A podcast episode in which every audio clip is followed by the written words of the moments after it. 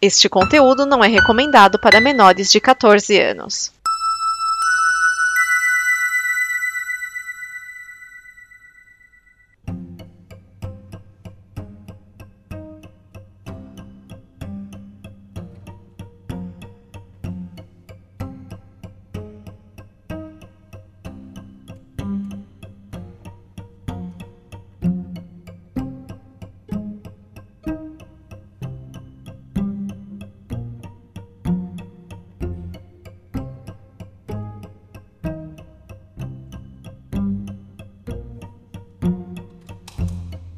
Está começando mais um episódio do Necronome Conversa e hoje a gente vai falar desse filme foda, né, cara? Que pra mim é o melhor filme do Massacre da Serra Elétrica, aquele de lá de 1974. E hoje, é, para falar desse grande filme, temos aqui diretamente do Frequência Fantasma, editor do Ned Alpha e também do Nono Mundo, que é o meu outro podcast, o Fábio Morgado. Diga oi, Fábio. Ei, beleza, gente? Temos aqui também, é, diretamente lá do Fuleiros Pop, do Papo de Calçada, o meu amigo José Augusto. Diga oi, José. Olá. Olá. E o meu amigo que, cara, a gente se conhece há quase um ano e até hoje nunca gravou um podcast junto, o Pedro Amaro lá do canal Claquete. Diga oi, Pedro. Oi.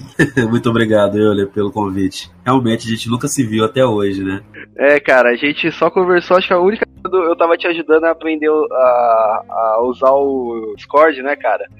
Sim, e não foi só uma vez, né? Eu, eu te enchi o saco várias vezes, né? Essa é a minha dificuldade de, de aprender. Mas valeu pela paciência e vai ser um papo bem legal. É isso aí.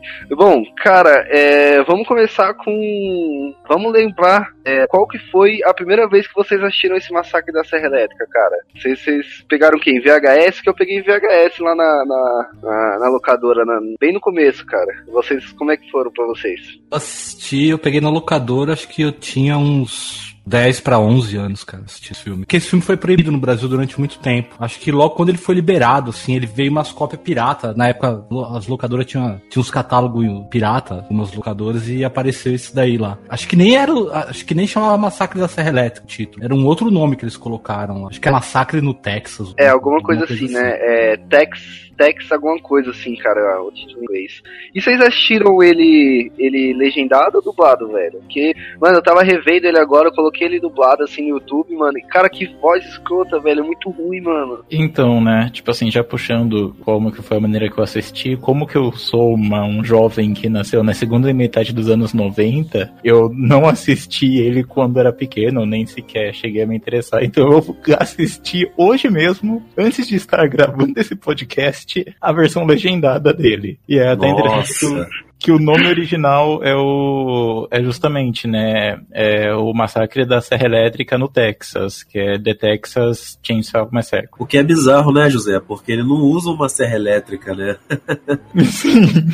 Sim, ele, ele usa a serra elétrica em algumas partes só do filme, né, cara? E só que é uma parada marcante, né, mano? É tipo aquela porra daquela serra elétrica. E depois eu acho que, tipo, por ter sido um, uma parada marcante do filme, depois começou a ter vários massacres da serra elétrica, né, cara? Sim, o que é muito particular do terror, né? Porque é engraçado, quando a gente pensa, por exemplo, no filme de Sexta-feira 13, a gente pensa logo no Jason. Mas o Jason, em tese, ele foi criado depois, né? Porque eu, enfim, eu não sei se eu posso dar um spoiler aqui, mas pula 10 segundos pra frente se você Tá liberado, quer... tá, tá liberado. Ah, então, então vamos falar. Mas quem mata no primeiro filme é a mãe do Jason, não é ele, né? Então ele foi um mito que foi criado depois, construído. Tanto que no segundo filme ele aparece, não aparece com aquela máscara de jogador de hockey.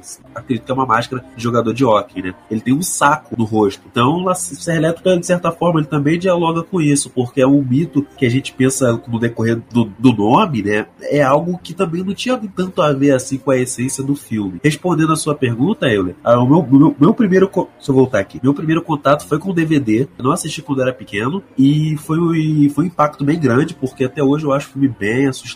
É, não só pela, pela, pelas atuações, mas também pela fotografia e o movimento de câmera, que contribui muito para reforçar o medo em cena.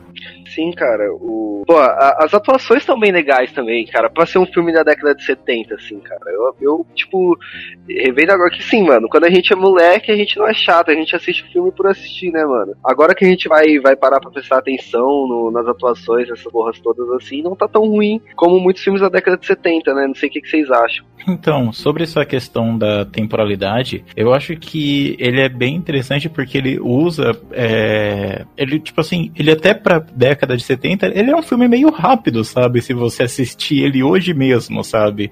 Tem vários filmes, porque, por exemplo, sei lá, se você vai pegar hoje em dia filmes da década de 70, 80, vários deles são mais contemplativos, sabe?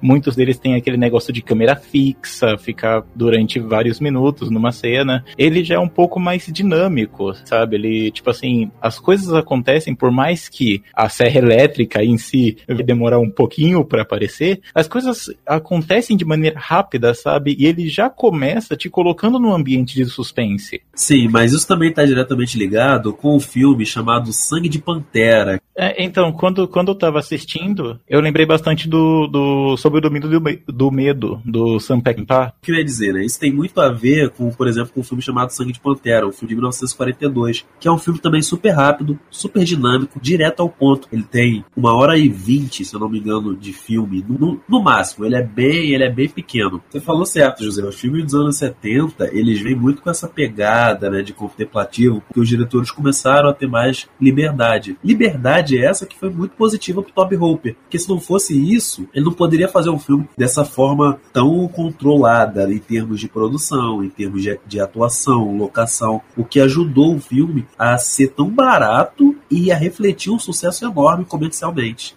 Sim, cara. É, comercialmente ele teve um puta do sucesso, né? Bem pegando o que você falou. É, cara, teve vários massacres da Serra Elétrica, cara. Até hoje tem, né? O, o último que saiu foi quando? Foi 2013, alguma coisa assim, não foi? 2013. O Toby Hopper, ele dirigiu só o primeiro e o segundo. Mas vocês O- o consideram segundo esses é porque, filmes assim, da série? Porque eu, vou ser sincero, gente, desculpa se eu vou ser purista demais. Só que eu acho muito ruim todos, sabe? Só o primeiro mesmo eu gosto bastante. O resto eu não, eu não acho bom. O, o resto foi comercial mesmo, foi pra fazer dinheiro em cima do personagem que ficou famoso. Porque o primeiro explodiu, ele foi um orçamento baixo, ele custou 140 mil dólares e rendeu 40 milhões só na bilheteria dos Estados Unidos, né? É, por conta das cenas né, que chocou na época, queriam proibir, e quando você quer proibir alguma coisa aí que parece que ela se torna mais interessante, né? E Toby Hopper, tanto que ele foi, foi dirigir, ele foi criar o segundo filme e dirigir 12 anos depois, assim, muito tempo depois, sabe? Tinha passado o hype. E já não é legal, e as continuações foi caindo, a qualidade ficou. O personagem ele virou icônico, ele é hoje, né? na- ele tá na galeria do terror, né? Os monstros modernos do terror, o Fred Krueger e o Jason, mas o resto é fraco. Esse filme, ele, ele conseguiu ser clássico, né? Até pelo fato de ser um filme que ele introduz o personagem principal, o assassino, com mais de Sim, meia hora de sim. filme, né? Sim.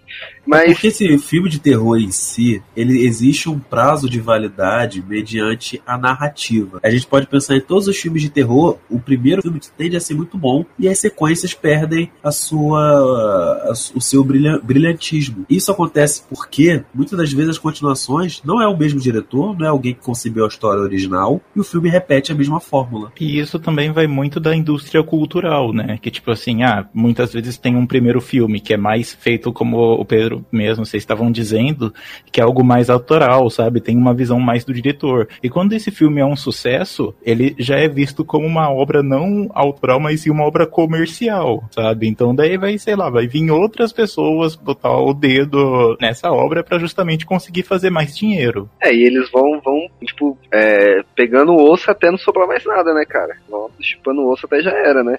É, se a gente for trazer pra hoje, a gente pode pegar a franquia do Invocação do Mal, né, cara? Tem um, o dois, o três, vai, vai sair o três, né? Aí agora fizeram a feira, que eu não assisti, mas o Fábio tava falando que é ruim, né, cara, pra gente.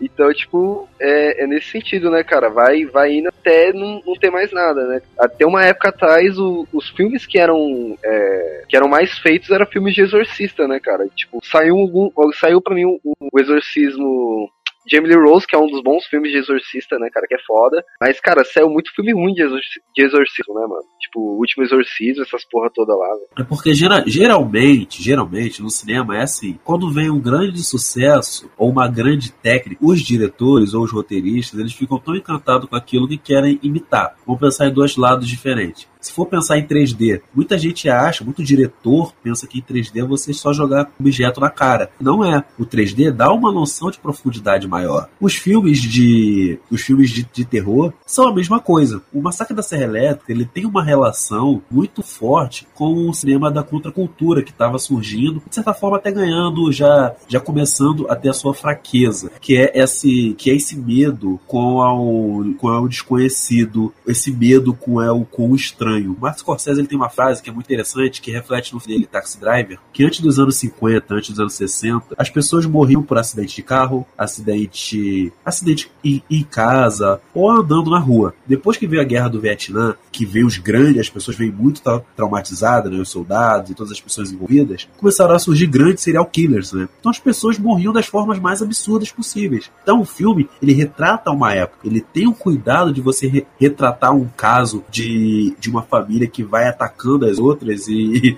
cortando e servindo no jantar de uma forma muito específica com o propósito da sua época. Sim, cara, é... e a gente já tá um pouco o filme, né, cara? O filme, ele, ele, ele tem um, um de tensão muito foda, né, cara? É, desde o começo, assim, deles dentro do, da van lá, com as cinco pessoas, quatro, cinco, né, cara, dentro da van, é, você já fica meio tenso ali, né, cara? E tudo vai se encaixando no, no decorrer do filme. A pessoa, a pessoa que ele deu carona no meio do filme já vai, tipo, tá lá na família também que vai matar todo mundo. É, é tipo, uma parada bem legal, né, mano? É, então, mas isso isso é uma isso é uma, uma ideia clássica, né, que vem até do teatro, e que é a da arma de Checo, né, que uma vez que você mostra algum elemento em cena, esse elemento tem que ter algum algum significado para o filme em geral, sabe? Tipo assim, isso já meio que muitas vezes isso cria uma certa expectativa em quem tá assistindo, sabe? Se você vai assistir certos filmes hoje mesmo, você, quando aparece alguma coisa, você já fica esperando, sabe, que isso vai retornar no futuro. Então, acho que quando você, sei lá, eu mesmo que não assisti quando era criança o Massacre da Serra Elétrica, que vou assistir hoje, mas velho pela primeira vez, tipo assim, você já consegue enxergar esses, essas técnicas narrativas, sabe? Desde o cara que aparece na estrada, desde o grupo de hippies, sabe? Que estão discutindo meio que sobre é, astrologia, isso diz um pouco sobre o próprio filme e tudo mais. Tem um diretor de cinema que seria bom ele, ele ouvir isso de você, José. É um diretor chamado chamado Zack Snyder. Passa isso pra ele, essa informação que eu acho que ele precisa saber. Nossa, reiterismo gratuito, é, cara. Não, não, não, não. Lave a sua desculpa. boca. Não, lave a boca pra falar do Zack Snyder. Porra. BVS, melhor filme. Vocês que não entendem, cara. Vocês que não entendem. Brincadeira, tá? Vai que tem algum ouvinte que é fã do Zack Snyder, né? Porra, foda. Mas, cara, de nenhum, nenhum mesmo dos filmes do Massacre da Serra Elétrica vocês gostam, cara? Vocês têm uma boa lembrança, tirando o primeiro? O, o remake de 2003, se não me engano, ele é até legal porque ele tenta ser bem fiel a esse de 74. Eles mudam algumas coisas lá. Ele é até interessante de ver. Se assistiu de 74, dá uma olhada no 2003. Mas o restante não. O 2, ele é. Ele tem muito elemento de terrir. E, e aí eu acho que não combina, porque o 1 um, ele é muito impactante. O é muito bruto, né? Ele é muito. Sabe, que nem você tava falando da, de tensão dentro da van. Os próprios diálogos, as conversas, a conversa que eles têm dentro da van sobre o abatimento do animal, sabe? Sim, é. Uhum, aquela coisa da, da carne discutindo. É, é, é, é, um tema já pesado ali pra introduzir. Concordo cara. contigo, Fábio. O, realmente, se a gente for botar na, na, na balança, do, o filme de 2003 ele tem boas intenções. Eu só acho que ele peca um pouquinho na execução. Mas de qualquer forma, são boas intenções. O resto, eu acho desperdício total, sabe? Eu acho que a, as premissas são ruins, algumas decisões são totalmente equivocadas que mais prejudicam do que ajudam. Cara, eu tenho, eu tenho uma memória afetiva pelo aquele do início, cara, que eu assisti moleque também. Não, não lembro se é ruim. É ruim? Eu acho. não, eu vou, eu vou dar de vocês, então. Porque, tipo, cara, quando eu assisti, eu. Porra, eu era moleque, que? 2006? 2006 eu tinha. Eu não sou tão velho, né, cara? Eu tenho 24 hoje. Em 2006 eu tinha 12. 12. É, 12. Eu nasci em 94. E, cara, eu tenho algumas lembranças, tipo, que é mais afetiva do que por pelo filme. Que, tipo, é, no Massacre da Serra Elétrica, o início lá tem uma hora que o cara, tipo, corta uma perna, depois corta outra. Tipo, um cara não tem uma perna, ele vai lá e corta outra, falando que ele corta só pra equilibrar, tá ligado? Tipo, umas paradas assim que eu lembro só do momento de eu ter dado risada e eu não lembro se o filme é bom, tá ligado? É, pra quem gosta desse. para quem gosta desse efeito mais gore, eu acho que os filmes novos eles conseguem trazer um visual mais interessante. Agora, para quem quer realmente ver uma história um pouco mais consistente, eu só recomendo o primeiro mesmo. Eu tava pesquisando aqui, parece que tem outro filme do Massacre, é, o chamado, né? Chamado Massacre no, no Texas, com a mesma pegada, 2017, do Leatherface também, contando a mesma lenda, né? Porque, acredito que a gente vai mencionar aqui, é um filme baseado, né, entre aspas, fatos reais, né? É, então, mas ainda falando sobre o filme que o Pedro pontuou, sobre essa questão, vocês pontuaram, né, sobre essa questão do gore e tudo mais presente nos filmes que é, eu não assisti os outros, né, mas eu acho que dá essa impressão de que foi aumentando com o tempo. Eu acho bem interessante as escolhas escolhas que o diretor faz entre mostrar o monstro e ao mesmo tempo não mostrar a ação, sabe? É, eu acho interessante as escolhas que o diretor faz de mostrar o monstro, porque, tipo assim, é, o terror, ele tem certas características, principalmente o terror quando se trata de suspense, sabe? Que quando você assistiu o Massacre da Serra, a, da Serra Elétrica, ele não é propriamente um filme de susto, sabe? Não, é, são muito poucas cenas, e isso acho que quase nem tem no filme, elementos que vão te dar um susto, sabe? Ele, ele mais vai criando uma tensão e um ambiente aflitivo. E é muito engraçado como que ele consegue fazer isso mostrando o monstro escancaradamente. Porque você vê que, sei lá, eu acho que é uma escolha muito boa quando vários diretores fazem filmes justamente não mostrando o monstro. Porque, tipo assim, é, aí entra numa teoria, né, de que nada vai ser pior do que a sua imaginação. Então, você imaginar algo seria muito pior do que você ver algo. E no Massacre da Serra Elétrica, não, você vê lá claramente, tipo assim, o maluco maluco com uma máscara de pele, com uma, brandindo uma serra elétrica ou um martelo. É, ao mesmo tempo que ele tem essa escolha, né, de mostrar o monstro, ele também ele tem várias escolhas interessantes nessas cenas gore, sabe? Onde é, a câmera muda de foco para mostrar a violência em segundo plano e ver mais a reação de outras pessoas que estão lá, sabe? Sim, é... Pedro caiu. Okay. É, cara, eu, o Pedro falou sobre a questão dele ser baseado em fatos reais, né, mano? É. Ele é baseado num assassino chamado Ed Gein, né, cara? Vocês manjam da história dele? Não, não manjo. E...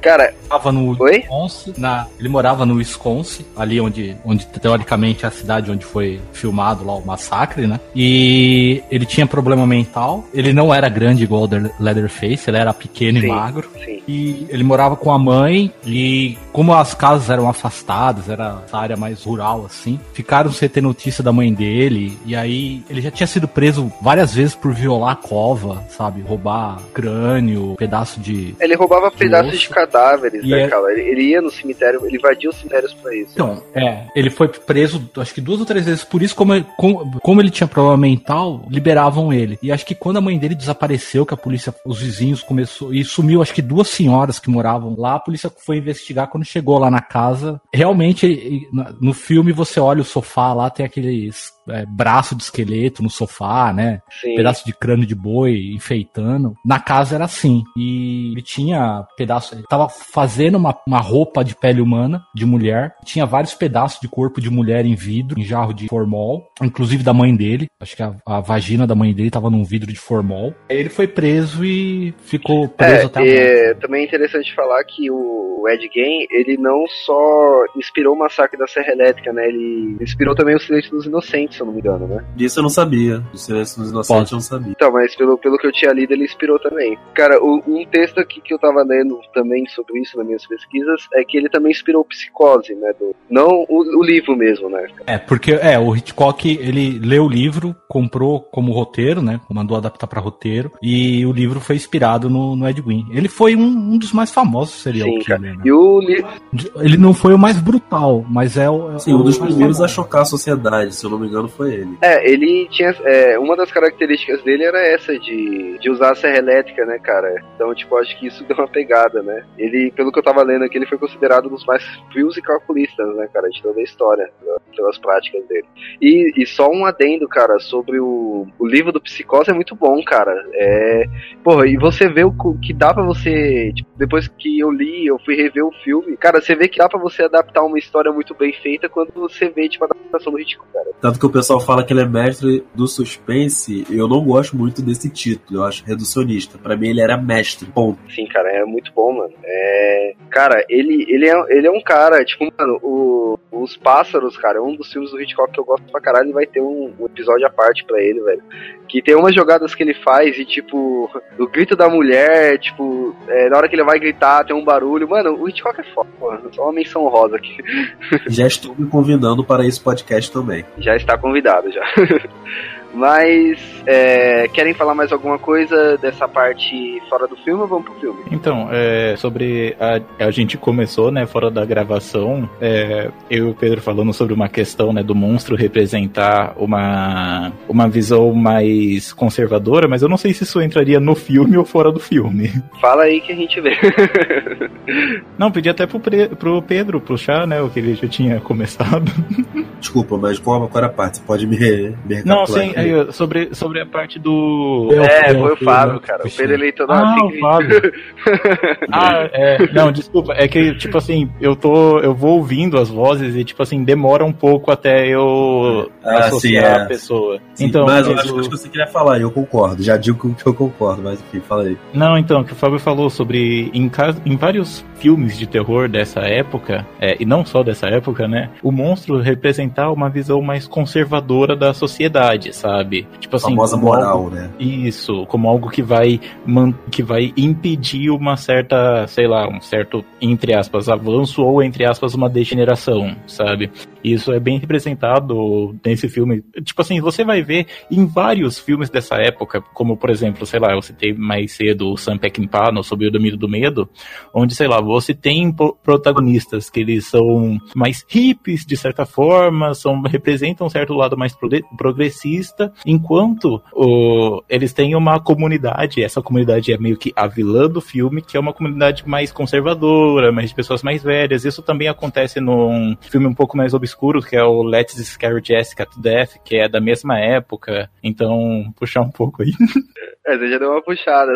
Co- Complementa aí, Pablo. Mas o que, que você acha disso aí? É, mas é, é isso mesmo. E virou até uma fórmula durante esse período da década de 70 até final dos anos 80, que se você for pegar qualquer filme é, slasher, porque teoricamente o massacre ele é quase que o pai do slasher. Ele briga com o, o Halloween, o Michael Myers. Porque o Michael Myers ele teve uma sequência, teve o Halloween 1 e 2, que é uma sequência direta, né? Que é o que consolidou ele como um personagem mesmo, slasher. E, mas você pega Michael Myers, o Halloween, o Jason, é sempre os jovens que Até estão mesmo psicose. é, Até aproveitando a mesmo vida. psicose, se a gente for pensar, É, também é, é, uma espécie de punição para algo socialmente errado, né? Então você olha esses filmes, os jovens estão sempre curtindo, às vezes consumindo droga. Sexta-feira 13 eles fumam maconha, transando, e aí vem o assassino e mata geral, né? Geralmente quem sobrevive é a mocinha, que é a virgem que tá com o namorado naquela noite, que tá indecisa, tá apaixonada. Sim, é. Não é à até- toa que nos filmes slashers, a maioria das vítimas, né, geralmente as primeiras vítimas, são todas a, a galera que tá transando. É sempre assim. Nos primeiros filmes, a galera que tá transando vai morrer. É, ou maconheiro. Ou Tem maconheiro. sempre tem aquela máxima, né? Não transe em filmes de terror. e eu acho que essa visão também é bem mostrada no Massacre, naquele diálogo que vocês estavam falando do começo do filme, sabe? Tipo, as que eles estão falando sobre abate de animais, daí aparece um cara no meio da estrada que tá pedindo carona e, tipo assim, eles estão conversando sobre sobre métodos de abate, falando que ah, hoje em dia tem uma pistola de hidráulica que mata o animal com mais facilidade. E esse maluco entra, começa a entrar na conversa e fala: Não, não, a marreta que é o melhor, sabe? Isso representa já bastante essa ideia do filme. De que, ah, é, no, toda essa tecnologia, tudo isso tá tirando o emprego das pessoas e a gente tem que voltar aos tempos onde era a gente que trabalhava, sabe? E mais uma vez também refletindo a sociedade americana, né? Que teve todo esse apreço pelo Texas, né? Toda a história dos americanos foi desenvolvida com a grande movimento do, do Oeste. Então a gente pensa em alinhar essa questão do Oeste com essa questão do campo, né? Onde os americanos desenvolveram grande parte da sua história. Então, de certa forma, dialoga também nesse, nessa visão histórica.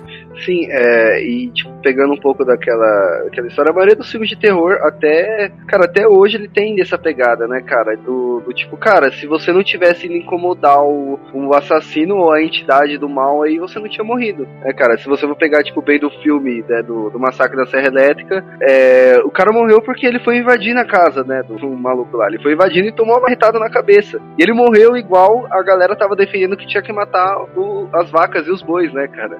Ele começou assim, né, o filme. É, então, mas nesse ponto, eu acho que o, o filme ele já começa, sei lá, tem aquele diálogo, né, além desse diálogo que eles estão falando sobre abaixo animais, eles também estão falando sobre astrologia, sabe? Então, acho que nisso também tem um documentário sobre, talvez, né, eu não sei se eu tô vendo muito além, mas eu acho que o documentário também, quer dizer, documentário não, tem um comentário falando sobre destino, sabe? Tipo assim, é que a, é, a partir do momento que esses jovens estavam naquela cidade, né, que eles chegaram para ver se, se não me engano, é se o avô, se o túmulo do avô deles ainda continuava lá, não é? Sim, sim. Então, é, para mim, eu acho que ele está conversando sobre signos, sabe? Sobre astrologia, que é alguma coisa que vai tentar meio que prever um nesse caso, né? Ela tava vendo, ai, falando que ah, Saturno tá entrando em algum desacordo, tá entrando numa fase ruim, então isso vai trazer maus presságios. Eu acho que isso já é meio que um comentário sobre destino, sabe? Algum destino ruim que vai te acontecer, eles não podiam fugir disso. Então, ao meu ver, nesse comentário o diretor tá falando, olha, é, a partir do momento que eles entraram nessa viagem, é, já não tinha escapatória para eles,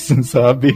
Exato, exato. Eu também diria que essa primeira sequência ela tem uma ela tem uma, uma técnica que eu acho bem interessante, que são atores pegar atores comuns. E eu, esse filme para mim ele é bem marcante nessa primeira sequência porque é uma situação muito do cotidiano ali, né, aqueles jovens com aquela com aquela simplicidade no rosto, né? A gente vê que são que eles são inocentes, que não tem ideia nenhuma do que estão fazendo. Isso é interessante, porque isso faz a gente se colocar no lugar, no lugar deles, entender a mesma entender a questão como se poderia tivesse como se se tivesse acontecido com a gente. Ou seja, eles são pessoas tão comuns ali que poderiam ser qualquer um. Sim, cara, é. Tipo, eles não, não tinham mesmo o que fazer, né, cara? Eles estavam indo e, tipo, eles iam é, parar de qualquer forma naquele posto, né, que é, que é o pai. E são pessoas normais, qualquer pessoa poderia ter parado ali. E, e aconteceria a mesma coisa. E mais uma vez, é, pelo menos para mim, o que me interessa mais nesses filmes de terror é a veracidade né, de, dessas situações. Não que na vida real tem que ser parecido. Mas são situações do dia a dia, né? São situações do cotidiano que todo mundo passa. Uma coisa é você trabalhar com fantasma, que eu acho Sim. até ok, Não, né? Mas eu acho algo tão distante, mas tão distante. Agora, que também de certa forma tá ligado, porque a gente já discutiu de, de, de Hitchcock. Hitchcock gostava de criar situações de, de terror, de suspense, através de cenas e momentos do cotidiano. Esse filme, ele retrata, ele pega um pouco da ideia do Hitchcock pra trabalhar também. Sim, cara, é, essa parada do medo do, do real, do medo do que, que tá palpável pra gente é uma parada que, que, que, que realmente dá medo, né, cara? Um, o assassino ele pode ser qualquer pessoa, né, cara? Exatamente, Euler. E o que eu acho importantíssimo para um filme, na primeira sequência do seu filme, você tem que resumir o que é o seu filme. E o Massacre da Serra Elétrica faz isso. Não propriamente dito das ações do assassino, mas a atmosfera. Essa primeira sequência é tão importante porque ela tem a atmosfera. Do... São pessoas estranhas entrando em conflito com jovens inocentes. Sim, cara. E, mano, como é que as pessoas dão carona, cara? Que, que decisões ruins, né, cara? Já começa tudo na merda ali, né, mano? Aquele maluco lá. Eu não sei se, tipo, é, eu, não, eu não tenho como dizer se isso é uma prática muito comum nos Estados Unidos, mas eu sei lá, cara. Da, da gente aqui é muito, muito estranho, né, mano? Ver dando uma Exatamente. carona assim, cara. É, porra, mano, o maluco tá no meio da estrada, você tá viajando, você vai dar carona pra alguém, mano. Para com isso. É, então, mas A talvez. gente já desconfia logo, né? É, porra, Brasil, não, a gente já desconfia logo. Se Pô, ainda mais, alguém- se for ainda mais você, né, Pedro, que é, que é, que é do Rio, cara, vai dar carona pra alguém no meio da rua, pô. Vai, vai. No meio da rua, sem uma rua deserta, é ruim, cara, é ruim. Eu falo, ah, meu irmão, boa sorte aí, tô indo pra casa. Você dá, você dá até uma buzinadinha só pra, pra garantir, assim, né, cara? Pô, não, foi mal, falou.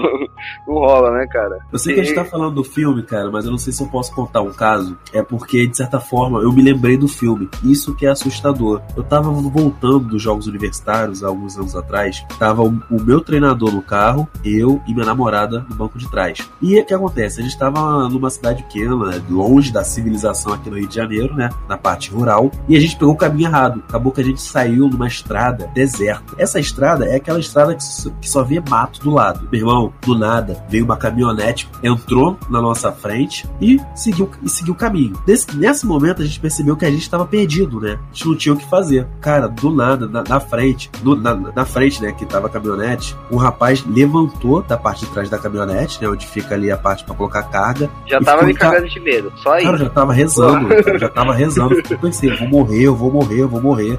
Aí eu lembrei do filme nesse exato momento, cara, que essas coisas. É, é porque o terror já parte de um pressuposto tudo tem que acontecer em locais distantes, né? De certa forma. É claro, histórias com pânico vão acontecer em locais mais, mais habitáveis, né? Com muita gente. Mas história como Massacre da Serra Elétrica precisa um- de um desconhecimento da localização, ou seja, você não pode ter um vizinho, né, que come gente, né? Você não pode. Então as pessoas já iriam Sim. perceber isso. Sim. Então essa, essa, essa premissa é muito interessante e funciona, né? Te dá segurança pra você trabalhar o seu roteiro. É, cara, é aquele negócio que a gente tava falando, é o medo do real, né, cara? É, você fica com medo porque é, aquilo não é. Não, não- porra, não é um, um poltergeist na sua casa por causa de um. que a sua casa foi construída em cima de um cemitério indígena, né, mano? É uma pessoa que tá abastecendo seu carro, né, cara? É uma parada muito comum. Ou uma pessoa que aparece do nada numa estrada à noite, né, cara? É, é uma parada que é muito comum de acontecer. Tipo, pra quem viaja, pra quem tá na estrada, quem pega muito estrada pra ir pra algum lugar, mano, é comum aparecer qualquer pessoa andando em algum lugar.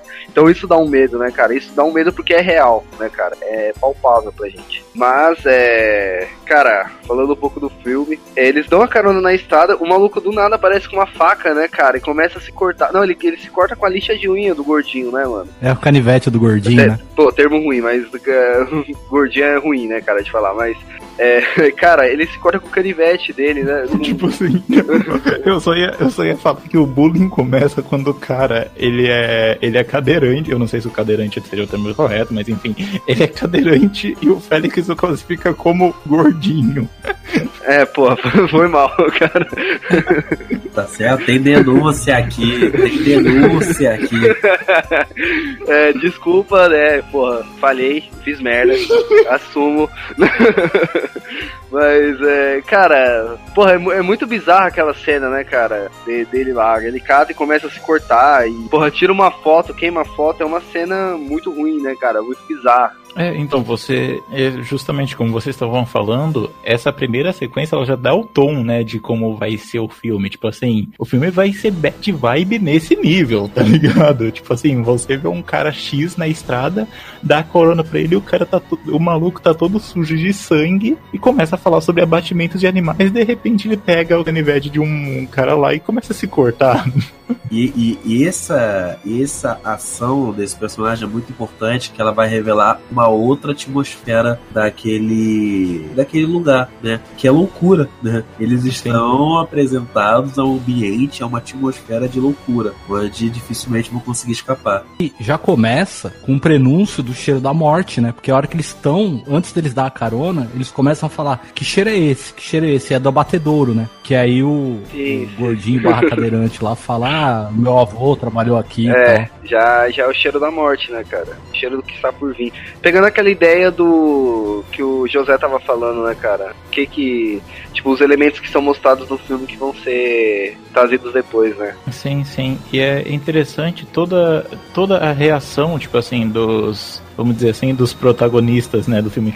Daí a gente fica, né, nesse negócio de, ah, o protagonista é o. Mas é do grupo de jovens que tá lá na van, né? Tipo assim, é, eu acho que o próprio fato deles darem carona, tipo assim, já mostra essa, esse discurso de, sei lá, eles são jovens ingênuos, sabe? Eles são pessoas que veem o melhor no mundo e você vê que isso vai. é, tipo assim, tudo bem que no próprio filme você não vê um desenvolvimento dos personagens muito grande durante, né, todos os atos, mas. É, até é, porque não dá quase- porque o filme é muito curto, né, cara? Pra Sim. desenvolver muito, assim. Sim, mas então já mostra todo esse negócio de uma quebra como um sonho, sabe? Uma quebra de um sonho de um mundo melhor.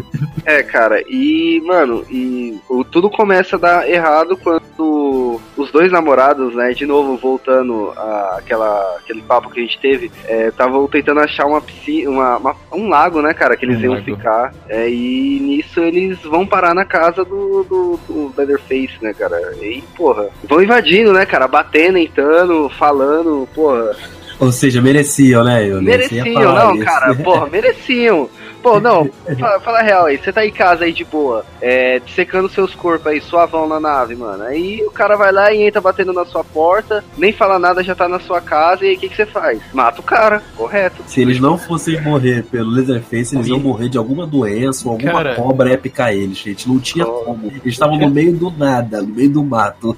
É, Sim, então, cara. tipo assim, aí você vê como que aqueles jovens estavam despreparados pra ocasião, porque no Texas, lembrando que o filme se passa no Texas, eles saem batendo na porta e abrindo e entrando lá, a Deus dará. Porra, cara, o que mais tem no Texas é idoso armado. eles iam morrer de qualquer forma. E, a- e, é- e é essa hora que ele entra na casa, o rapaz lá, acho que é o Kirk, e a, a, a introdução do Leatherface eu acho Concordo. fantástica, porque Foda. ele foda. entra, dá um tropicão, já aparece o Leatherface, que é enorme aquele ator, né? Tinha acho que quase dois metros de altura, já dá um close na cara, você vê a máscara dele, né? De pele humana, e ele já dá uma marretada no cara. É a mais E assustadora assim, pra mim aí. cai e começa É a a mais assustadora. É, eu achei fantástica essa aparição dele. E assim, o legal é que não foi uma morte que era muito comum e corriqueira ver em filme que, tipo, o cara toma uma pancada ou toma uma facada que seja, cai morto. Não, o cara começa a ter espasmo, porque ele tomou uma marretada na cabeça. E aí o Leatherface vai lá e dá outra marretada e já leva o corpo embora. Quase a funcionário Essa público, introdução né? Quase do Leatherface eu acho. Veio, fez o que teve que fazer e voltou pra casa, né? E voltou pra, pra onde tinha que voltar. É isso.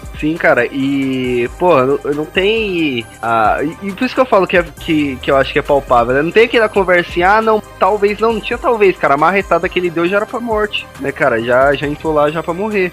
E aí que eu falei, pô, achei legal porque é, todo aquele papo sobre abatimento, a gente vê aí, né, cara? É, eles mesmos tinham conversado, ah, às vezes você tem que dar mais de uma marretada pra matar, né, cara? E foi isso que o Leatherface fez, né, cara? Total. Uma coisa que eu acho que os filmes futuros eles estragaram bastante foi o próprio Leatherface, porque nesse filme ele é um doente mental. É, você vê claramente isso daí nele. Tanto que quando o Kirk entra lá, é, o Leatherface tá grunhindo lá dentro, lá tá fazendo uns barulhos esquisitos, né? E ele vai ver e aí o Leatherface ataca. E nos outros não, ele tem consciência. Ele Ele fala age normal, de maneira né, premeditada. eu cara? acho que isso estraga. É, isso Ele, ele estraga. literalmente sabe? é um monstro. ele sendo né, um doente, aqui. a gente literalmente é um monstro. No outro, ele tenta ter um- Exatamente, uma é. certa é, humanidade, eles tentam brincar um pouco com isso. Mas aqui não, por isso que eu acho interessante. Ele agir como se fosse um monstro. Sim, é, tem muito essa- esse negócio da Exato. loucura mesmo, como vocês já disseram, né? Ser um monstro que eu não sei se eu estaria pulando muito, mas naquela cena do jantar, sabe, que tem. é, eu esqueci o nome da, da loira, e os três, sabe, a família lá, ele, ele mostra muito isso, sabe? Do ambiente que tá lá, não é um ambiente explicável. O terror tá justamente, você tá numa situação que não tem uma explicação propriamente lógica para aquilo, além do sadismo em si, sabe? Eu entendo, José, eu, e, e, concordo contigo. A gente tá brincando aqui das atitudes dos personagens, mas é, se a gente for falar de referências, os primeiros personagens não têm que agir é, como você gostaria, né? É como você, não digo você, né, José? Tô falando em geral, né? A gente sempre pensa isso. Ah, por que Sim. o personagem não fez aquilo? Por que não fez aquilo? Ele não tem a obrigação de agir da forma mais inteligente possível. Os personagens não tem que ser a coisa mais brilhante possível. Quando a gente traz essa questão pro terror, ele é muito mais interessante, porque o terror ele precisa partir dessas premissas, né? Mais absurdas que você pensar, senão não funciona, não funciona. Então é por isso que quando a gente vai ao cinema, a gente não quer ver a realidade. A realidade a gente vai ver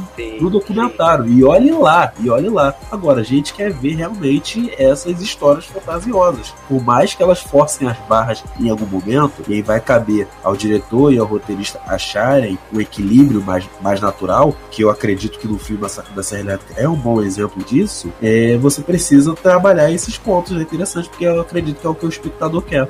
Sim, mano. E, cara, mas mesmo assim, né? É, cara, quem nunca teve uma decisão errada, né, cara? Uma dec... Depois você fala, mano, é, tipo, você tá andando na rua e você, tipo, foi pra um caminho que você normalmente, é, você sabe que é perigoso de passar, mas aí você vai mesmo assim. E aí depois, só quando você tá em casa, quando tá tudo tranquilo, você fala, caralho, por que, que eu vou fazer isso, né, mano? É, tipo, são decisões erradas que, que a gente é, é, é, tá aí, a gente pode tomar, né, cara? Pô, qualquer coisa dessa pode dar merda. Exatamente exatamente. É, o terror, é, quando ele sabe se aproveitar da premissa da decisão errada, consegue fazer um bom trabalho. Sim, cara. E, pô, uma coisa que, que, que me pegou muito do filme, mano, foi, é, como o José tava falando, aquele jantar, mano. Aquele jantar é muito escroto, velho. Tipo, tá lá o, os três da família, mais a menina, mais aquele maluco que ele chama de vô, que tá sentado na, na cadeira tudo branco. Mano, aquele bagulho é muito escroto, mano. Vô zumbi, zumbi mano. Vô zumbi é muito. Ele é, é, ele é meio Sim, cara. Zumbizão, e aí, né? tipo,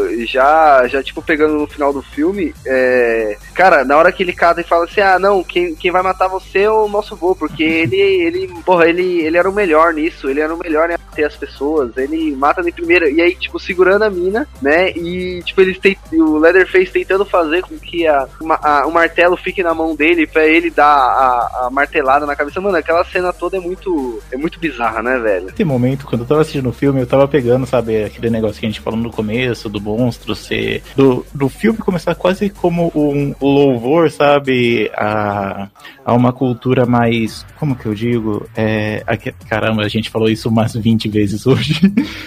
é, aos tempos antigos, sabe? Eles falando, ah, é, o boom mesmo era quando você dava marretada e tudo mais, porque ah, as armas hidráulicas acabam com. É, você não tem uma morte tão eficiente e tudo mais. E o filme vai passando isso, sabe? Você tem os jovens que representam essa nova cultura, sabe? De hippie, de power power e todas essas coisas. Eles estão andando numa van, sabe? É meio, meio quase Scooby-Doo, né? Aquele negócio. E quando você tem essa cena final, quase, não é uma cena final, né? Mas ela já pré-anuncia o final chegando. É, você tem também a falha do sistema antigo, sabe? De, sei lá, eles falando, ah, não, ele, o vô, né, que era o melhor, que era o que ma matava seis pessoas em cinco minutos e tal. E naquele momento, o discurso nostálgico não se valendo por si só, porque você tem a falha dele também. Eu achei interessante uma coisa nesse filme, porque tudo girou em torno é, do lance do abate, né? Começa com eles falando do, do, abate dos animais e tal. E você vê que os hippies que representavam o povo livre, né? Teoricamente, eles estavam ali passeando, passando. Eles se tornam o gado livre que foi pro abate, sabe? E termina com o abate deles, né? Sim. A mina é pendurada no gancho, colocada no freezer. A outra tá no final, quando eles estão para dar a marretada, tá com a cabeça, tá de quatro cabeças lá perto da bacia pros caras matarem ela na marretada. Eu achei isso daí muito legal, essa inversão. Você falou dos hippies hipster, que eram. E você falou dos hippies, que era o. o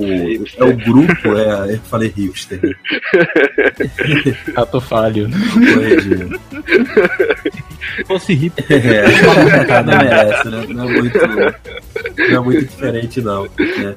Vai lá, vai lá. Não, se o Mas o, filme fosse. e o Fábio, mas o José e o Fábio falaram dos hippies, que foi um grupo que foi muito, que foi muito marginalizado pelo conservadorismo norte-americano. Não estou dizendo que o norte-americano os conservadorismos são errados, não vou nem entrar nessa discussão. Mas inegavelmente eles fizeram uma, uma agenda política de criminalizar, de dizer que são sujos, que não tomam banho, que só são um bando de maconheiros, enfim. E esse filme não é à toa que pegam grupos que tendem a mostrar visualmente, das relações, ações que remetem aos hippies. E essa, e essa sequência do jantar, ela é assustadora não na questão de puramente dar susto, mas pelo conceito que ela cria, de uma tensão que vai criando, que vai crescendo, vai crescendo. Eu até diria que o Tarantino, ele, ele copia um pouco da, da essência no filme Django. É claro que é diferente, não tem nada a ver com os restos mortais das pessoas, mas você colocar um jantar que a tensão vai crescendo, crescendo até um modo que afete aos personagens, elas são parecidas em certos momentos. Verdade. Sim, sim, cara. É... Mano, o que mais aí que vocês podem puxar aí pra gente fazer uma discussão melhor? Bom, eu diria também que é o. Falando de forma geral do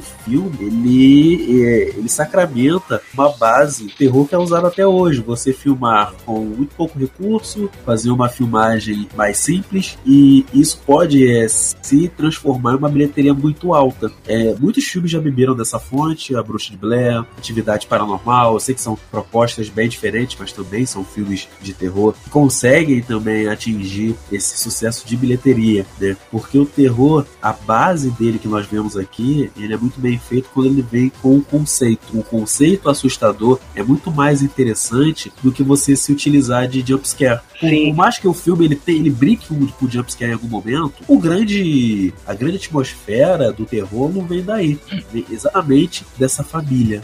Sim, cara, e. Pô, é uma coisa que eu não sei vocês, mas eu sinto falta em muitos filmes de terror hoje em dia, cara. É, essa história bem construída que vai me dar. É, sei lá, não sei se eu posso dizer um medo, mas um incômodo, né, cara? Que eu acho que o bom do filme de terror é quando ele te dá um incômodo de estar assistindo. Não um incômodo escroto, tipo, mas. É, tipo, sei lá, do, do sentido do centopeia humana, que eu acho que eu não gosto daquele filme, que me deixa ruim, no sentido ruim, tipo, tá assistindo aquilo. Mas é no, no sentido gore, não, não um incômodo no sentido gore, mas um incômodo de você tá vendo. Mano, eu vou puxar, tipo, o Hereditário. Todo mundo aqui assistiu o Hereditário já? Sim. Eu ainda não assisti, então cuidado com os spoilers aí.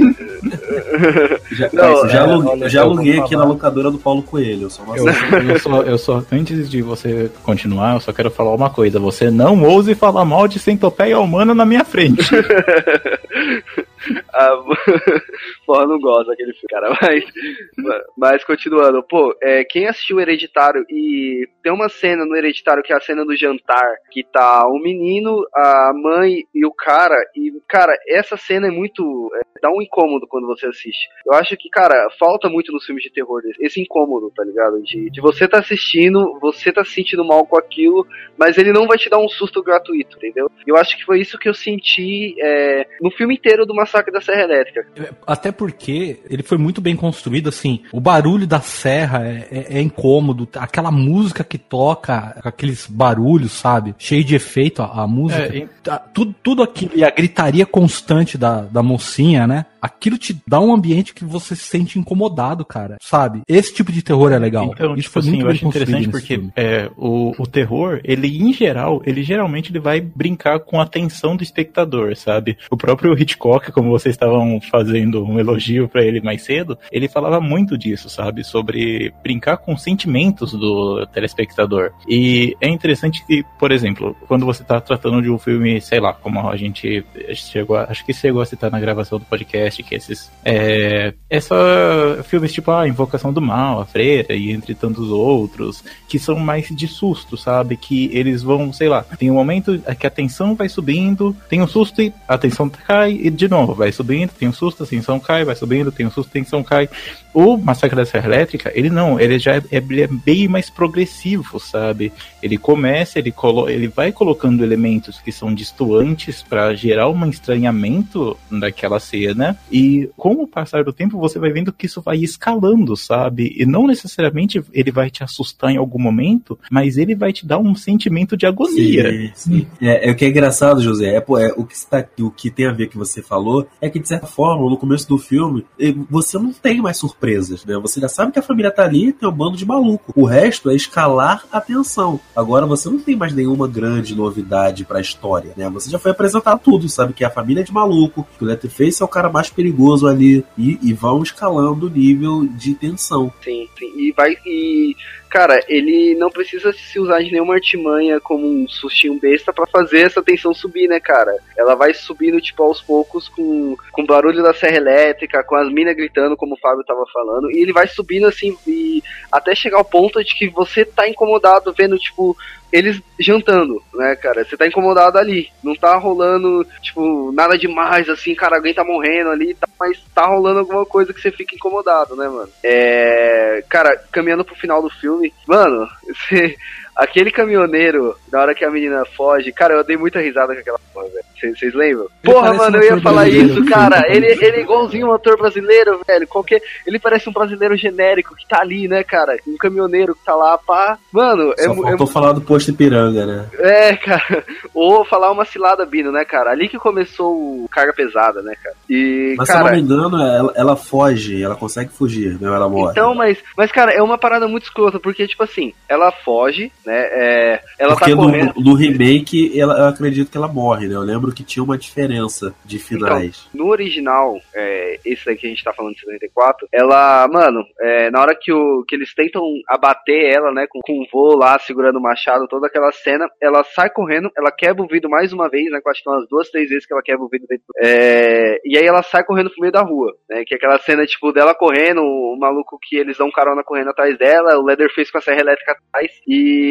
tipo, mano, eles catam e ele, ela do nada, ela para um maluco que tá com um caminhão, né, Tipo, o cara sai correndo, o cara tá andando atrás dela, de repente ele começa a correr, e aí, tipo, eles entram dentro do carro, o cara vai tentando é, pegar, tipo, furar a porta, eles saem do outro lado, tipo, depois o cara sai correndo aleatoriamente, a menina consegue pegar carona com alguém e acaba o filme assim, tá ligado? É, e aí, tipo, eu fiquei pensando, porra, e o cara, mano? O cara deixou o caminhão lá e saiu correndo, a família deve ter pego ele ali, né, cara? Sim, sim. E termina com a dança do Leatherface, cara. Não, é que o filme acaba, né, com, Termina ele, com com, eles brandindo, né, a motosserra. Eu pensei, cara, a continuação vai ele seguindo esse caminhoneiro e acabando com ele. De certa forma, que é um final, é um final bem, bem impactante, porque ele não traz, primeiro que ele não traz um final de certa forma, por mais que a mocinha consiga fugir, de certa forma não é positivo, né? Porque a gente pensa em tudo que eles passaram, então é bem, é bem impactante nesse sentido. E também não traz nenhuma mensagem, nenhum discurso, nenhuma sequência que vai aliviar o filme. Ela fugiu, pum, acabou, cortou, e você fica ali no cinema desorientado, né? Você fica ali olhando, e aí, mano? E acabou assim, né? Tipo, o- a família tá lá ainda, porque a família tá lá. Você não sabe, tipo, ah, não, mas ela foi, chamou a polícia, o caralho é quatro, mas não, a família acabou com ela lá, né, cara? Exatamente, outras pessoas vão passar pelo mesmo, provavelmente, né? Quantas já não passaram? Então, Pra- é, provavelmente é só mais um capítulo do terror na vida de uma pessoa, né? E outros provavelmente vão experimentar aquilo também. sim, cara, é... Bom, já encaminhando pro fim, né, cara, o que, que, que que vocês acham, assim, mano? Vocês acham que é um filme que... Bom, já chegando aqui na- nas considerações finais, é... Fábio, o que que você tem a dizer aí sobre esse filme, cara? Esse filme, pra quem gosta de um filme slasher, ele é obrigatório, sabe? Ele tá entre os três melhores já feitos. Até hoje, contando com os filmes de hoje? Principalmente com os filmes de hoje. Hoje em dia tá, tá muito fraco, tá muito comercial, sabe? Sim, cara. A, a diretor e roteirista tá perdendo muito a É, liberdade. tá ficando cara. muito com, com, com os produtores, né, cara? Muitos filmes de terror que a gente assiste, é, da hora que acaba o filme, parece que, que teve aquele momento que o, o diretor e o roteirista entregou o filme pronto, e aí, tipo, os produtores não entenderam, mas eles falam, ah, não, entendi, mas eu acho que seria melhor você e tal, né, cara? Acho que, que, porra, estão perdendo muito pra isso. E Total. você, José? Então, eu acho que, tipo assim, por mais que ele tenha, né, toda uma estética bem, bem de filme eh, da época, eu acho que ele é um filme que envelheceu muito bem, sabe? Pelo que a gente começou a falar sobre ele ser um filme bem dinâmico e tudo mais. E, tipo assim, eu reforço que, pô, eu mesmo não conhecia e eu, hoje assistindo, eu, porque eu sou um fã, né, do gênero de terror, suspense e tudo mais, achei um bom filme. E, como eu disse, ele faz, ele faz certas es- escolhas, né, o diretor tem certas escolhas que podem parecer estranhas, mas só que ajudam a construir o ambiente do filme, sabe? Justamente com esse negócio de mostrar claramente o monstro, é, das cenas de violência que tem nele, eu acho que são todas, são todas interessantes. Pedro? Bem, eu diria que facilmente é um dos, ma- um dos dez maiores filmes de terror de todos os tempos. Eu acredito que continua muito, muito atual, muito bem filmado, né? Acabou que eu nem mencionei, mas, por exemplo, eu gosto muito da fotografia do filme. Essa câmera mais suja, mais envelhecida, eu digo que contribui muito para a gente pensar Texas, né? Uma região mais longe dos grandes centros e uma região mais pobre, é que isso só aumenta, isso só contribui pro filme. E facilmente, para mim, é um dos meus três favoritos do gênero slasher, junto com o Halloween, né? O primeiro de 78, se eu não me engano, e o Pânico. que 78. eu- e o Pânico, né? Que é um dos meus favoritos também, que eu acho um filme incrível, incrível mesmo, dentro da brincadeira que ele faz com o gênero terror. Então, se tem alguém que ainda não assistiu, que chegou até aqui, que não viu o filme, mesmo você já sabendo de certos pontos, vale a pena assistir, vai atrás, você vai gostar bastante. E, cara, e o Pânico, ele vai ter um podcast aqui também, cara. É um, pô, um puta do filme, velho. Gosto muito, gosto muito, cara. Eu sou muito fã desse filme. Muito bom, cara. Então é isso, galera. É, ficamos por aqui. É, espero que vocês tenham gostado. É, vamos agora para o Jabás. É, Fábio, pode começar. Pá, eu vou deixar aqui, pra quem quiser ouvir, o Frequência Fantasma, que a gente lá fala de terror, né? Vou indicar também o Nerd Alpha, que eu edito, né? Que é o podcast de cultura nerd lá, tipo o Eduardo e o, o Alpha, o Aleph, né? Quem tiver interesse, dá uma olhada lá, vão gostar do, do podcast. É isso aí, José. É, se vocês quiserem me ouvir falando merda, eu participo direto lá no, Fuleiro, no Fuleiros Pop e no Papo de Calçada. É, ouçam lá, gente, compartilhem com os amigos. É, me sigam nas redes sociais, me chamem pra gravar podcast, estamos aí. É isso aí. Pedro, Bem, nós temos o www.canalclaquete.com.br, nós temos alguns podcasts. Dentro eles, nós discutimos muito sobre cinema lá também. É um site voltado só para cinema e séries de TV. E o nosso podcast também é para isso. Então, não sei quando esse podcast vai ao ar, mas provavelmente quando este podcast já estiver no ar, nós já estaremos, já estaremos gravando o nosso sobre terror também. E fora isso, nós temos um canal no YouTube que nós analisamos técnicas de cinema. Então, procure por canal Claquete, procure por canal Claquete, que você vai encontrar o nosso canal no YouTube, que nós analisamos técnicas de, de, de cinema. E é isso, eu, é, eu Lê, muito obrigado pelo convite, cara. Foi um bate-papo bem gostoso, deu pra rir, deu pra falar bastante coisa, bastante informação. E muito obrigado pelo convite. eu que agradeço a todos vocês por terem participado. É uma honra falar com vocês, cara, sempre legais, gente boa. É, tem sempre muito a agregar, então já se sintam convidados para todos os próximos podcasts, e aqui a casa é nossa, beleza? E é isso, galera. Um beijo para vocês. Tchau.